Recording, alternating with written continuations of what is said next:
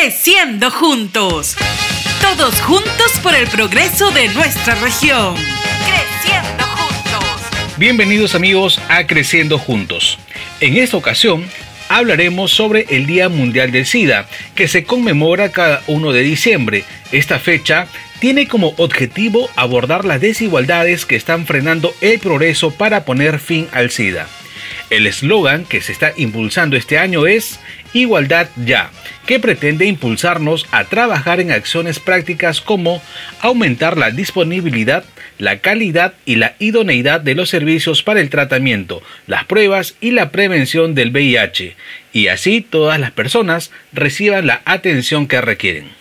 El eslogan que está impulsando este año es Igualdad Ya, que pretende impulsarnos a trabajar en acciones prácticas como aumentar la disponibilidad, la calidad y la idoneidad de los servicios para el tratamiento, las pruebas y la prevención del VIH, y así todas las personas reciban la atención que requieren.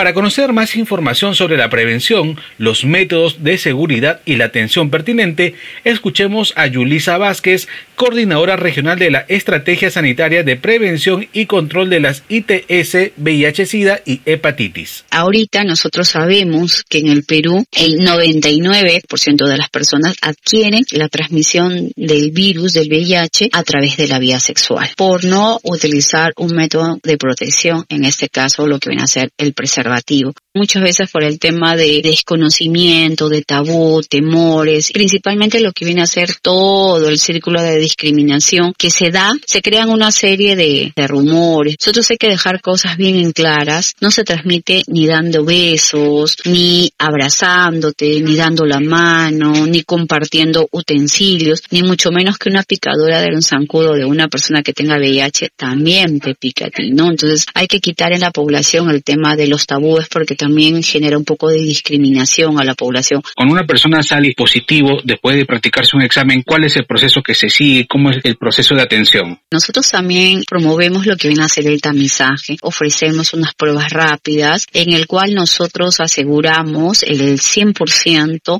de la efectividad de las pruebas. Aquella persona que desea hacerse lo que viene a ser el descarte, debemos acudir a los establecimientos. Ahorita estamos en plena campaña están en todos los establecimientos de salud. Actualmente cuentan con pruebas rápidas para realizar el tamizaje. Es completamente gratuita. Frente a un resultado reactivo, nosotros inmediatamente vinculamos a un establecimiento para que continúen con las demás pruebas, en este caso unas pruebas confirmatorias, y se inicie el tratamiento.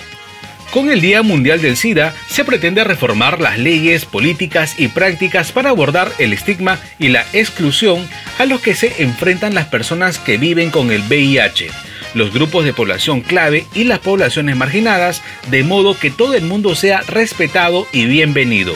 Ahora escuchemos más información de mitos y verdades junto a Carmen Cifuentes Puma, coordinadora de la estrategia ITS VIH-Sida del Hospital San Juan de Dios de Pisco vamos a hablar sobre los mitos del VIH. ¿El VIH y el SIDA vienen a ser lo mismo? No, el VIH es un virus que va a afectar al sistema inmunológico y en particular a los linfocitos T, lo cual va a bajar progresivamente las defensas de la persona. Y el SIDA, el SIDA es un estadio mucho más avanzado de la infección, en donde las defensas se encuentran bajas y puede atribuirse enfermedades oportunistas que pueden poner en riesgo la vida del paciente.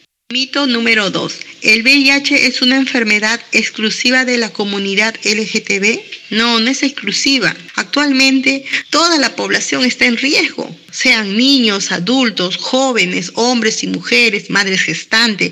Todo va a depender de las conductas de riesgo de cada persona. Mito número 3. ¿El VIH se transmite por cualquier contacto físico de un paciente? Actualmente el VIH solo se transmite por tres formas, las tres vías de transmisión, que es la sexual, la, vía sanguínea y la vía de madre a hijo.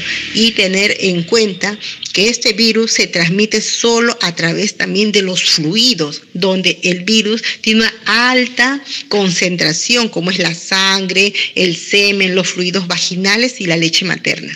Mito número 4. ¿El sexo oral evita la transmisión del VIH? Totalmente falso. El VIH se puede contagiar a través de las relaciones sexuales. Si voy a tener sexo oral, también tengo que usar mi protección, porque esa es otra forma de contagio.